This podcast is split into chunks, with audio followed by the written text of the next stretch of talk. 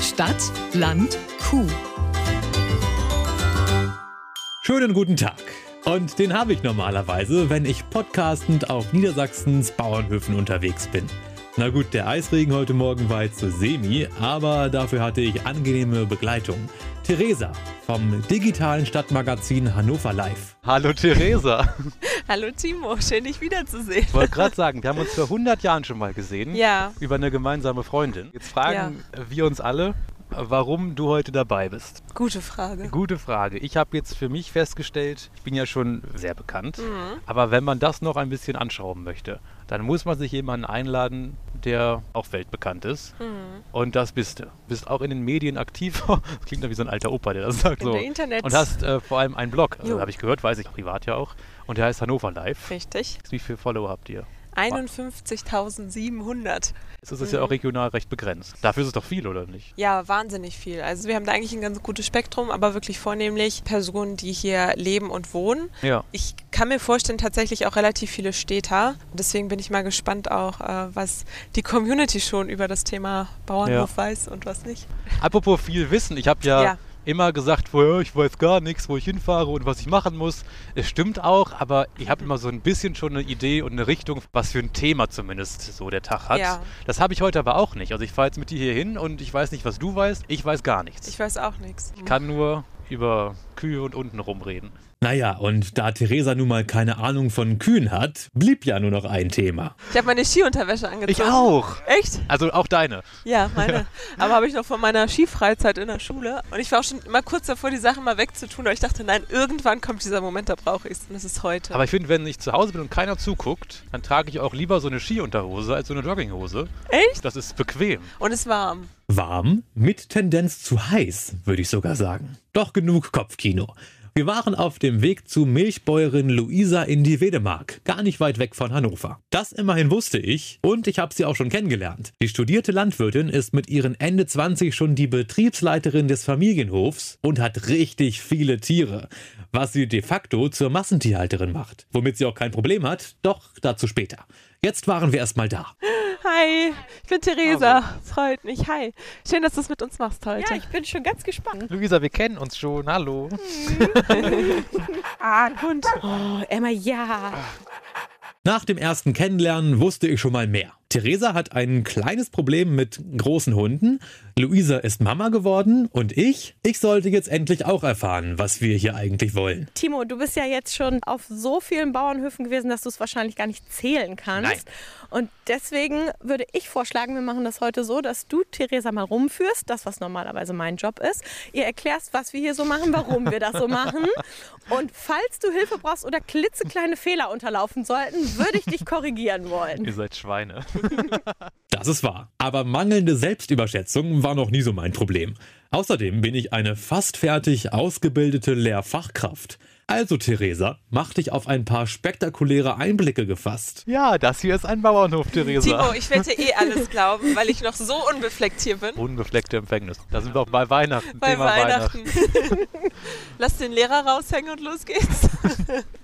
Wir sind noch gerade in der Einfahrt. Ja. Und hier sind so die älteren Gebäude. Ja, genau. Ja. Seit 1684 ist unsere Familie nachweislich hier auf dem Hof und in der Tradition ist jetzt das erste Mal, dass eine Frau offiziell den Betrieb übernimmt. Wunderbar. Wollen wir hier mal reingucken? Wollen wir erstmal eine Story machen, dass wir hier sind? So sind sie, diese Influenzenden. Aber wo waren wir? Ah ja, ich wollte Theresa doch den Kuhstall zeigen. Äh, Beziehungsweise einen davon, denn hier gibt's gleich drei. Und einer ist gleich um die Ecke.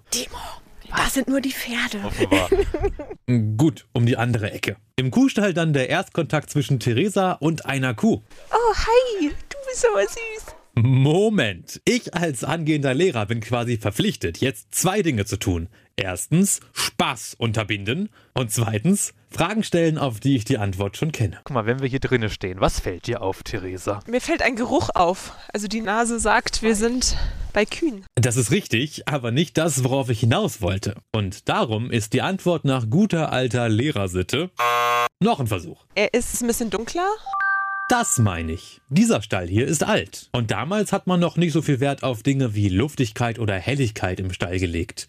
Was fällt der Unbefleckten denn sonst noch so auf hier? Ähm, jede Kuh hat ihre eigene Kabine sozusagen. Liegebox. Jede Kuh hat ihre eigene und die können sich aber frei bewegen. Also sie können sich selber aussuchen, ob sie gerade fressen wollen, saufen wollen. Und da oben sehe ich gerade, weil der Stall so ein bisschen älter ist und nicht so viel Durchzug von Natur aus Ja. hat, sind ja so Ventilatoren angebaut. Das wird dann ganz schön warm hier drin, ne? Im Sommer. Im Sommer wird es super warm hier drin und Timo weiß bestimmt auch noch, wo die Wohlfühltemperatur von der Kuh so um die 10 Grad oder sogar ein bisschen weniger. Ja, genau. Das heißt, denen geht's gerade richtig gut, den Kühen. Für die Kühe ist nach unten hin überhaupt gar kein Thema. Und bei 16 Grad ist aber tatsächlich schon so, dass bei unseren Kühen die Lüfter angehen, weil dann schon erkennbarer Hitzestress für die Kühe ist und wir sie dann mit noch mehr Wohlbefinden versorgen können. Und je mehr Wohlbefinden, desto besser ist auch ihre Leistung.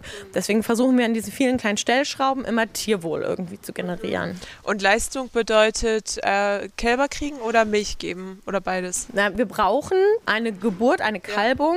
Achso, damit sie überhaupt Milch geben. Genau. Ist ja auch logisch. Kühe sind Säugetiere und Säugetiere geben nun mal nur Milch, wenn auch wer zum Säugen da ist. Vor dem Podcast hier hatte ich mir da nie Gedanken drüber gemacht und Theresa ging es offenbar auch so, was ich irgendwie beruhigend fand. Also du hast vor großen Hunden Angst, aber vor großen Kühen jetzt nicht. Ah. Ja, Genau, das ist so niedlich, guck mal. Mach mal den Zungentest. Fass mal die Zunge, wenn du dich traust, an. Nee, das traue ich mich nicht. Die können Das ist aber wie nicht Sch- beißen. Weißt du warum, Timo? ich weiß es, weil die keine Zähne haben, sondern Kauplatten. Zumindest oben. Oben. Genau. Ach so, unten, unten, schon. haben sie Ah, dann Zähne. Halbwissen. Die haben so eine ganz raue Zunge.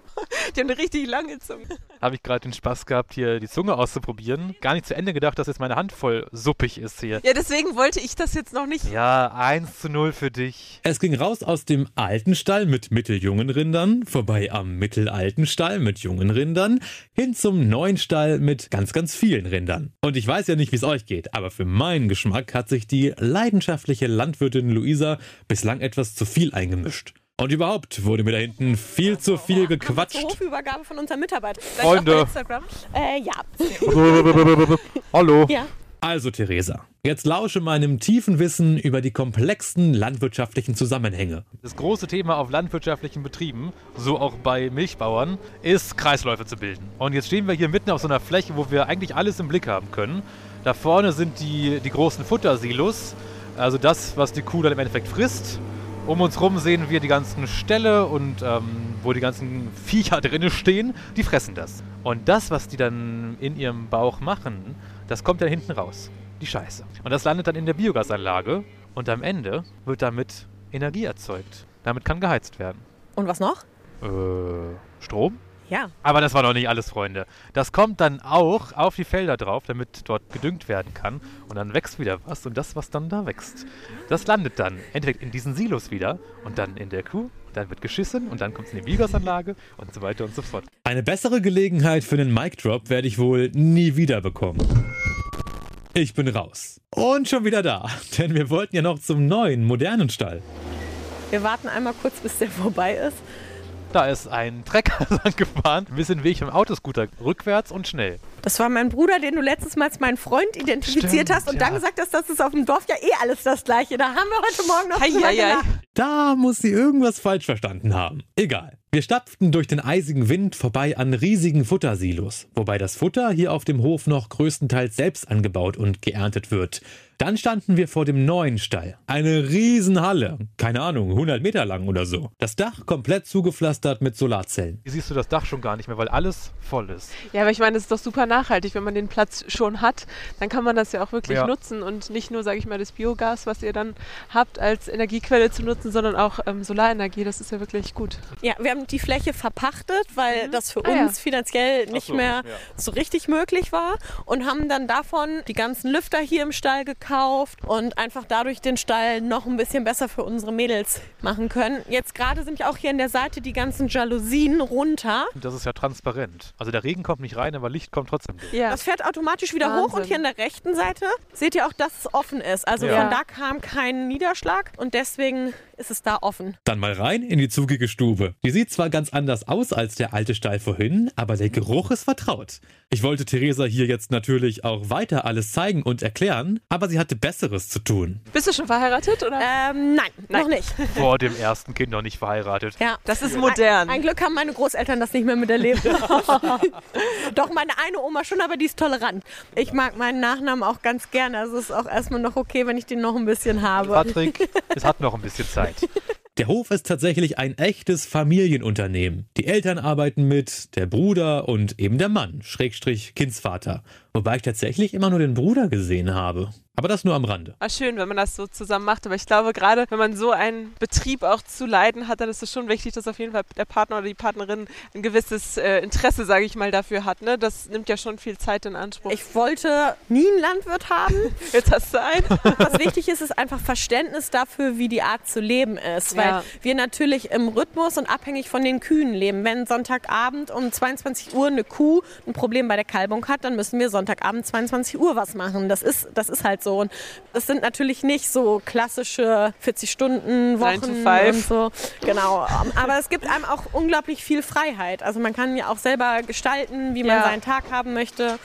Ich war nach der Schule, wusste ich nicht, dass ich Landwirtin werden möchte und jetzt kann ich mir nichts anderes mehr vorstellen, weil einfach selbstständig sein, mit den Tieren arbeiten, sehen, wenn man was macht, dass es auch was bringt und zu sehen, was die Tü Kühe für tolle Leistungen Ja. bringen können, das ist einfach, zum Beispiel hier diese Kuh, die hier vorne steht, das ist Roxy. Die braune hier? Ja, und die Roxy. waren ein Kälbchen, als meine Schwester hier ihren Masterversuch gemacht hat. Und da gibt es noch Fotos, da ist Roxy noch so mini klein und die ist mit 34 Kilo Geburtsgewicht geboren. Also unglaublich leicht. Und dann hat die aber richtig reingehauen, über ein Kilo pro Tag zugenommen Wahnsinn. in dieser ersten Phase.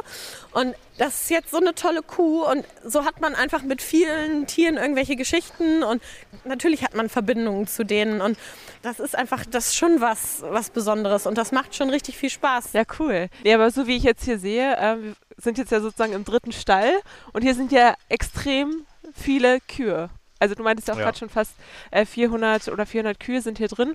Das geht ja dann, sag ich mal, in Richtung ähm, Massentierhaltung. Aber Ja. wenn man es jetzt hier so sieht, äh, es ist ja, sag ich mal, relativ ruhig. Jede Kuh hat ihren Platz. Kannst du da noch mal ein paar Sätze zu sagen? Oder ich. Was ich hier rausgefunden habe, ist, dass eine gute oder schlechte Haltung gar nicht von der Anzahl der Tiere abhängt. Weil das kann auch ein kleiner Stall halt Mist bauen und da geht es ja erstmal nicht darum, wie viele Kühe du hast, sondern wie du sie versorgst. Genau, da, waren du- kann ich du war- perfekt anknüpfen, Ja. Timo, als ob wir uns abgesprochen Deine hätten. Augen waren die einer stolzen Mutter Ja. gerade. Ich freue mich auch wirklich, wenn, wenn das, was wir irgendwie mal erzählt haben, so in den Köpfen kleben bleibt. Egal wie ti- viele Tiere im Stall sind, ist es wichtig, dass jedes Tier seinen Bedürfnissen entsprechend leben kann. Und das funktioniert auch nur, weil hier jede Kuh einen Transponder um den Hals hängen hat, der sich bei Luisa auf dem Handy meldet, wenn irgendwas nicht stimmt. Aber weiter im Text. Ich habe so langsam Gefallen an meiner Rolle als Erklärbär gefunden. Doch wie sagten schon Luisas Großeltern, Hochmut kommt vor dem Fall. Hier wollte ich Theresa erklären, wie auf dem Hof gemolken wird. War auf Höfen zu Besuch, wo man die Kühe dann auch teilweise noch immer mit der Hand ein bisschen angemolken hat und dann aber diese Melkmaschine drunter gestülpt hat auf die Zitzen. Aber Aber, das ist hier nicht mehr so. denn es ist hier voll digitalisiert. Doch, es ist Ach so, ah, das siehst du, da habe ich es vertan. Dann waren wir da, wo die Kühe gemolken werden. Im Melkstand. Die werden immer morgens und abends nachmittags gemolken. oder? Dreimal am Tag, morgens, Also Dreimal. mittags, abends. So, du musst es jetzt aushalten, dass alles falsch ist. Das sind körperliche Schmerzen. Und hier, keine Ahnung, was mich da geritten hat. Timo, du als Experte des Ja. Melkens, ähm, Ja. wie, viel, wie viel Liter sind denn in so einem Euter drin? Und das ist gar kein Problem für mich Ja? zu sagen. Ähm, Na? ich bin gerade bei 3 oder 30. Drei Von- oder 30? war Das es falsch? wäre jetzt ein Unterschied auf jeden Fall. glaub- Das wären aber dann neun war das nicht was oder mit- 90 Liter am Tag. cut, cut, cut, cut. Für die Akten, es waren 13. Jetzt fällt mir auch fast nichts mehr ein, was ich dir hier auf dem Hof nahebringen kann. Was mich tatsächlich nochmal interessieren würde, also ich meine, welche Endprodukte kommen raus? Also es wird Milch produziert, Energie. Die Pacht von den Solardächern. Das war was Einmaliges, aber hm, Ich weiß nicht, wenn ihr äh, ähm, manches von dem, von dem Getreideanbau nicht selbst verwertet, wird das auch verkauft. gut. Sehr gut. Also, und mehr fällt mir aber auch gerade nicht ein. Das ist es schon Das so ist es ziemlich. schon, aber es reicht also ja auch. was wir natürlich auch noch haben und das ist vielleicht auch manchmal ein schwieriges Thema, aber ich finde es irgendwie wichtig, das trotzdem ehrlich zu kommunizieren, dass unsere Milchkühe am Ende ihres Lebens natürlich nicht alle auf den Gnadenhof gehen, sondern Ja. die sollen im Idealfall auch geschlachtet werden. Das wäre nämlich auch noch die Frage gewesen. Und das, was wir vorhin angesprochen haben, dass wir in Kreisläufen denken und arbeiten wollen, macht es für mich auch nur Sinn, dass wir ein gesundes Tier, was bis zum Ende seines Lebens hier gut versorgt und gehalten wurde, dann auch schlachten. Und zwar nicht, wenn es alt und klapperig ist, sondern wenn es in einem guten Allgemeinzustand ist und dann einfach sich nachhaltig dieser Kreis schließt. Und jetzt nochmal als allerdümmste Frage der Welt. Wenn jetzt eine, eine Kuh geschlachtet wird, das ist dann Rindfleisch, was produziert wird? Mhm. Es sind meistens irgendwelche Jungbullen oder zumindest junge Tiere, weil von denen das Fleisch natürlich auch noch anders Ja. ist. Was wie unsere Kühe, ältere Kühe, die werden gern zum Beispiel für Burger Patties bei McDonalds genommen, weil die sehr Ach was. mageres Fleisch haben. Ich kenne mich mit Burger Patties so schlecht aus. Ach ja, du bist Vegetarier, ne? Das ist wohl so. Aber ich kann die Wahrheit aushalten und habe auch nicht vor, mich an den Kühen deswegen festzukleben. An dieser Stelle kamen jetzt zwei Dinge zusammen, die sich hervorragend ergänzten. Luisa hatte keine Zeit mehr und ich keine Lust, weil saukalt. Meine Exit-Strategie, die bewährte Fazitfrage. Was, was bleibt hängen bei dir? Was nimmst du mit? Ich finde es wahnsinnig spannend und interessant, dass das alles ineinander übergeht. Also dass wirklich darauf geachtet wird, dass eine Kette entsteht, dass alle, alles sozusagen wiederverwertet wird, dass man vieles aus Eigenproduktion auch leistet, sei es Energie, sei es auch das Futter für die Tiere. Und was mir aufgefallen ist, wirklich, wenn man selber jetzt, sage ich mal, auf einen Bauernhof geht zum Besuchen, dann möchte man ja eher die Tiere sehen oder eher so dieses, äh, aus meiner Perspektive gesehene, Instagrammable Mhm. Sachen. Aber was dahinter steckt, das ist ja eigentlich nur ein Drittel, sage ich mal, die Tiere. Was dahinter steckt, dieses zwei Drittel an Gülle, an Aufbereitung, an An äh, Büroarbeit. Bu ja auch. ne? Büroarbeit, an Digitalisierung, das sieht man gar nicht. Und ich finde es wahnsinnig spannend, wie viel Kosten man auch hat einfach. Ich werde es auf jeden Fall weiter verfolgen. Also danke auch nochmal äh, an dich, Luisa, für Sehr die ganzen gerne. Einblicke. Bilder von unserem Besuch gibt's bei Theresa auf dem Insta-Kanal Hannover Live, auch beim Insta-Kanal von Milchland Niedersachsen und wer weiteres Futter für die Ohren möchte, der tut gut daran, Stadtland Kuh zu folgen. Luisa hörte da übrigens in der Doppel-Episode 8, wo wir noch viel tiefer in das Thema Massentierhaltung eintauchen als heute. Und in der Episode 11 sagt sie mir und damit euch, wie und warum das mit der Kuh-Kalb-Trennung so läuft, wie es läuft. Und weil ihr beim Hören ja sowieso die Hände frei habt, spricht auch gar nichts dagegen und viel dafür, uns zu bewerten und mit reichlich Sternen zu beschenken. Ist ja auch bald Weihnachten, nicht wahr? Stadt, Land, Kuh. Eine Produktion von Milchland Niedersachsen.